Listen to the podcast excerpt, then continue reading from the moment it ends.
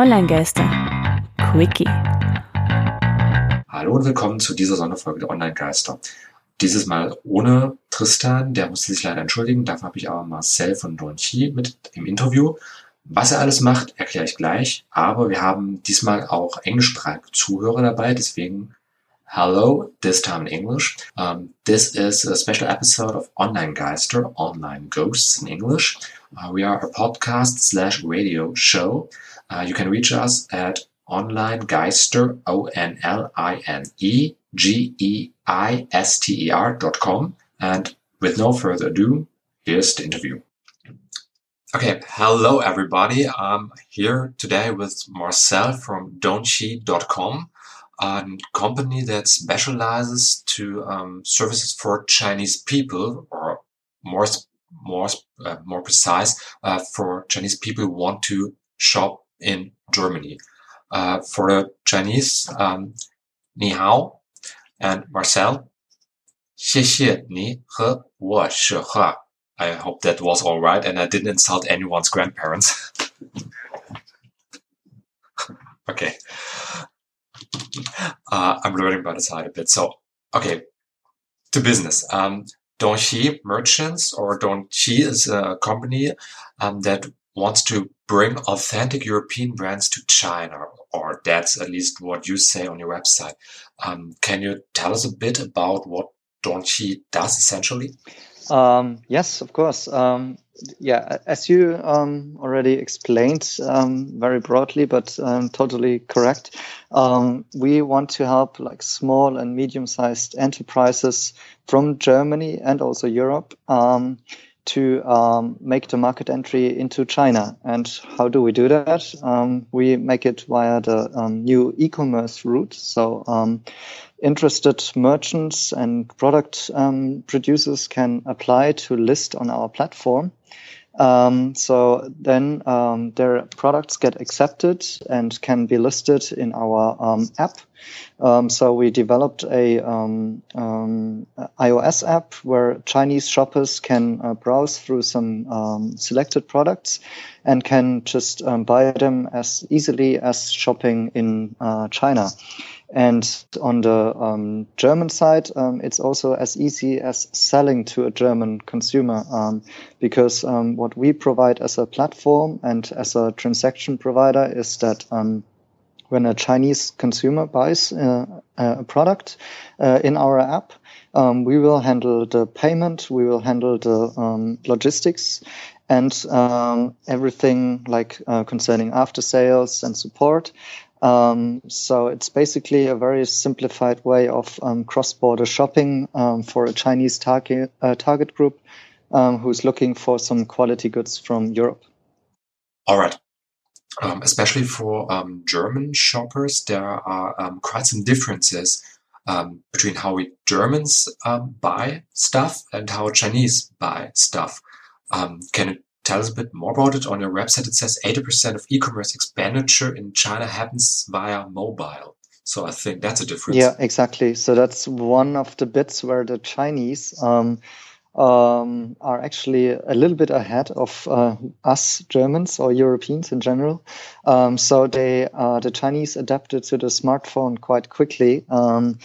And um, because the smartphone is so important in China, um, like almost all of the e-commerce transactions happen on mobile devices, and that's the reason why um, on our website you only see a landing page, and um, all of the stuff is uh, on the tr- all of the transactions is actually happening um, in our mobile app, and also in a um, Chinese social media called WeChat, which is like can be compared to the uh, German or European WhatsApp, um, but it has many more functionalities, such as you can um, um, browse to, uh, through products and um, buy goods. You can even order your taxi. You can um, uh, pay your electricity bills. You can do uh, many different stuff. And we obviously we focus on, um, yeah. Uh, um, introducing new products uh, through those social streams and also making it possible to buy products um, directly on WeChat. And um, yeah, so uh, it's one of the uh, one of the points where uh, the Chinese uh, consuming habits are totally different to what we see in the West. And um, you focus solely on uh, WeChat, or are there any other messenger apps involved? Um, no, currently only on WeChat and on our own um, iOS app. In the future, we will also have a Android app, uh, which we have ready now, but not yet released. And um, yeah, that's our main channels. All right. So everybody uh, who has uh, an iPhone is in luck right now, or who has installed WeChat uh, can use your service. Yep. And um, how exactly does this work? Uh, do you have some kind of cooperation with WeChat or? Um, no, for WeChat, um, well, on a technical basis, um, it's it's possible to have like smaller web pages in a HTML5 framework, so um, uh, uh, that can be browsed by WeChat. Um, so all we do is kind of uh, we build a, um, a interface for um, that fits into the WeChat landscape, and it's um, it's syncing with our um, uh, backend of the products that we also um, show in the app. So um, basically, it's just a normal integration that we do, and um, it's um, yeah, uh, it kind of integrates very nicely with the normal user behavior on WeChat. All right, so um, you use the uh, APIs and some, uh, so essentially the uh, WeChat ecosystem to uh, get your well your services on the run and not something that um, the users have to pay extra. Exactly. So yeah. it's, it's integrated there. All yeah, right. it's it's um, free. Yeah, in general, also our app is free and the services are free. Yeah. All right. From a um, Chinese point of view, when I want to um, use a service, uh, so I just have to well either have an iPhone um, or um, have the WeChat app, and um, then what, what what then? I'm WeChat, and what should I do? Um, t- uh, to be honest, right now our most popular channel is the app itself. So um, uh, WeChat we didn't um, put too much um, effort uh, into right now, but it's it's going to be very very important in the future. Um, so right now um, I would speak more about the app. So usually uh, our um, customers they find us via some advertisement which we do um, also in WeChat or, but also on the Chinese Twitter which is called uh, Sina Weibo and also in some other uh, paid media. Um, and then they will find our app they will download it and um, on the home screen, they will see a banner section, which is like where we uh, have some features uh, about, um, yeah, we, we have um, a very big focus on storytelling. So um, content marketing, uh, we do lots of stories uh, and background introductions about um, products and um, uh, also about the brands that we are selling. Um, so that w- will be right on top. And then they can browse through different categories, for example, women, men, uh, kids products, uh, also um, like interior products. Um, we have lots of um, accessories and design products. We have products for like outside and for the environment. and they can browse through these categories and find related products inside um, from different um, shops in Europe. All right, so different shops in Europe or different shops in Germany? Um, we started with Germany, but um, right now it's also becoming more and more um, like a European uh, selection. Yeah, of course, with the European Union, borders are not that strict anymore. Um, yeah, that's uh, exactly the point. Yeah. Um, and, and when I'm a German merchant, when I'm um, a German company wants to um, participate there. So I, I um, have, for example, um, a bag shop or something like that, uh, and I want to sell to Chinese, then I can use the service as well. And um, how can I register there? What should I um, look after? What, what, what, what to do exactly? Okay, so um, um, one of the big promises to our Chinese consumers is that we um, have a very big focus on quality. So um, all of our products need to be made in Germany or Europe. Um, and also we don't sell um, like mass market products. We focus more on a, on a premium selection, and on uh, obviously we're keen on introducing new brands, um, brands which are not yet in the Chinese market. So that's our um, general um, selection focus. And um, currently, we're actually identifying pretty much of our product selection and uh, merchants by ourselves, and we can't contact them directly. But we are very open for applications as well. So that's uh, very easy. Just go on um, dongxii.com. So that's D O N G X I I.com. And then you will see the um, merchant button right on the right hand side um, uh, at the very top. So that's the only um, um, English uh, on the entire site because uh, our site is actually focused on the Chinese um, uh, audience. Or you can also go to dongxii.com slash merchants. And there you will find um, a button, like a little bit of introduction about um, the market and um, why you should sell your products to China. And then there's also a self-service link where you can sign up as a merchant. And um, it's actually pretty straightforward. So it's just a, um, a very simple, um, yeah, we, we asked about a few questions about your brand. So it's pretty simple to sign up. Um, just fill out the form and then it, uh, you send it to us and then you, uh, we will get back to you all right. Okay. So um, you're making um, the well the online shop for one, and um, you also take care of shipping, right? Yes. And yeah. um, how do you do that? Uh, um, well, uh, we are a service provider platform, so we are basically managing the transactions. So it doesn't mean that we do the logistics ourselves. Um, on the logistics part, we are working with um, um, third-party providers uh, such as Mailbox Germany, um, which do the actual shipping part uh, on our behalf. Um, but um, shipping is a very um, big issue for um, China, for both the merchants as well as for the consumers. so that's why we set up solutions in place that actually work, and we manage all those solutions and third-party providers. And um, so, from a German merchant perspective, um, I mentioned before that it's like selling to a German customer um, because that's actually true. So, if you receive an order from our platform, so that somebody from China is ordering your product, um, all you have to do is to send it to our um, a German address. Could be, for example, Mailbox Mailbox Germany. And there your package gets um, consolidated and prepared for the international logistics and sent over to China, where it gets deconsolidated again and um, sent to the final consumer. Okay, so essentially, um, already registered. Um, members of Mailbox Germany are in Lux. Uh, they so they already have an address in Germany, and um, they can use your service. Um, in that case, for free? Do they have to pay a fee or uh, what? How, how do you finance yourself? Um, shipping is paid by um, the consumer, so we are very transparent about the prices. Uh, um, international logistics can be very um, pricey. That's why we have a um, developed a, a, special mechanism called collaborative shipping. So in our app, when you check out, um, um, you, you see dynamically like how much space is taken up with your order and how, how much would be left to fill the next um, bigger parcel.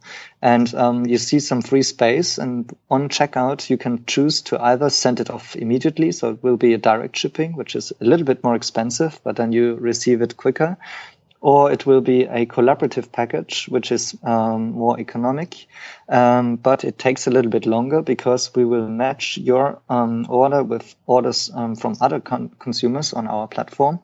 And thereby we manage to um, um, ship a bigger chunk together in one package and thereby reducing the, the, the cost for a single order dynamically. and so uh, for a German merchant, the the pro- the cost um, regarding shipment is only the cost within Germany, so they need to um, pay the, the, the shipping until it reaches the final warehouse destination in Germany. And um, as I mentioned before, the consumer pays for the rest of the international shipping. And how do we make money? Um, we um, uh, fix uh, or negotiate um, like uh, with our vendors and merchants, we um, negotiate fixed rates uh, for the products. So usually they start around um, 30 or 35% of the net price. Um, so that's why we always uh, work with larger um, or uh, like uh, yeah, producers who can uh, afford such kind of a tra- transaction. Um, in in the beginning, it uh, it seems a little bit high, but um, you need to be aware that um, if you want to um, enter the Chinese market, it's usually a very um, cost and resource um, heavy uh, operation to do. So um, if you want to list on some of our competitors' platforms, um, you easily can uh, spend uh, tens of thousands of euros beforehand before even making a sale. So that's why we have a, a a dynamic transaction based um, setup fee. Um, so um, you don't have to pay anything in advance, but in the beginning, our commission will be high. All right. So um, it's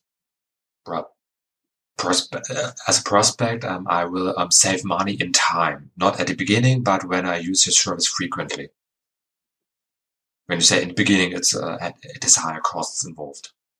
Um, yes. Um, so uh, in the beginning, there's higher costs involved because um, uh, we um, yeah fixing these higher um, prices um, for purchasing. Um, but it's still uh, the most cost-effective way of entering China because well, you need to be aware that uh, with other platforms, it's uh, it's going to be very high uh, cost of of actually yeah being um, um, kind of uh, in touch with a, cha- a, Chinese audience at all and being able to sell to China, which is not um, not easy to do. Um, so we think it's um, a quite um, low entry solution that we provide and uh, a, a, solution which has actually very very low barrier to entry sounds quite charming actually and um, as a customer, you um, well, the prices consolidate over time, so you um, are more. Um, you should be a frequent customer. You should be um, a loyal customer, so that will uh, pay off in the end. And um, when I'm uh, Chi- when I'm Chinese and I want to um, shop with your app um, or via the WeChat integration or um, your um, Android app that comes out later this year sometime. Um, I'm uh, well, I don't have to pay in advance. Um, that will be handled uh, when I order something. But um, what can I order? So, how many items do you have, or how many um, partners, shop partners, do you have right now? Mm-hmm. Um, well, we just started a few months ago, so we are quite early in our process. Um, so currently we are still in kind of a test environment, I would say. So we're live, everything works. You can start shopping, and um, we actually already um, uh, receive orders. Um, but our product range is still quite limited. So we've got um, more than 30 shops um, selling via us and um, around 150 uh, different products. And um, we we are looking to scale this up during this year. Um, so we are inviting everyone interested into the Chinese market um, to adapt our solution because uh, it's very easy to test the Chinese market actually without any heavy investment, and um, it's even for smaller and medium-sized companies, it's it's um, uh, possible via us to sell to China.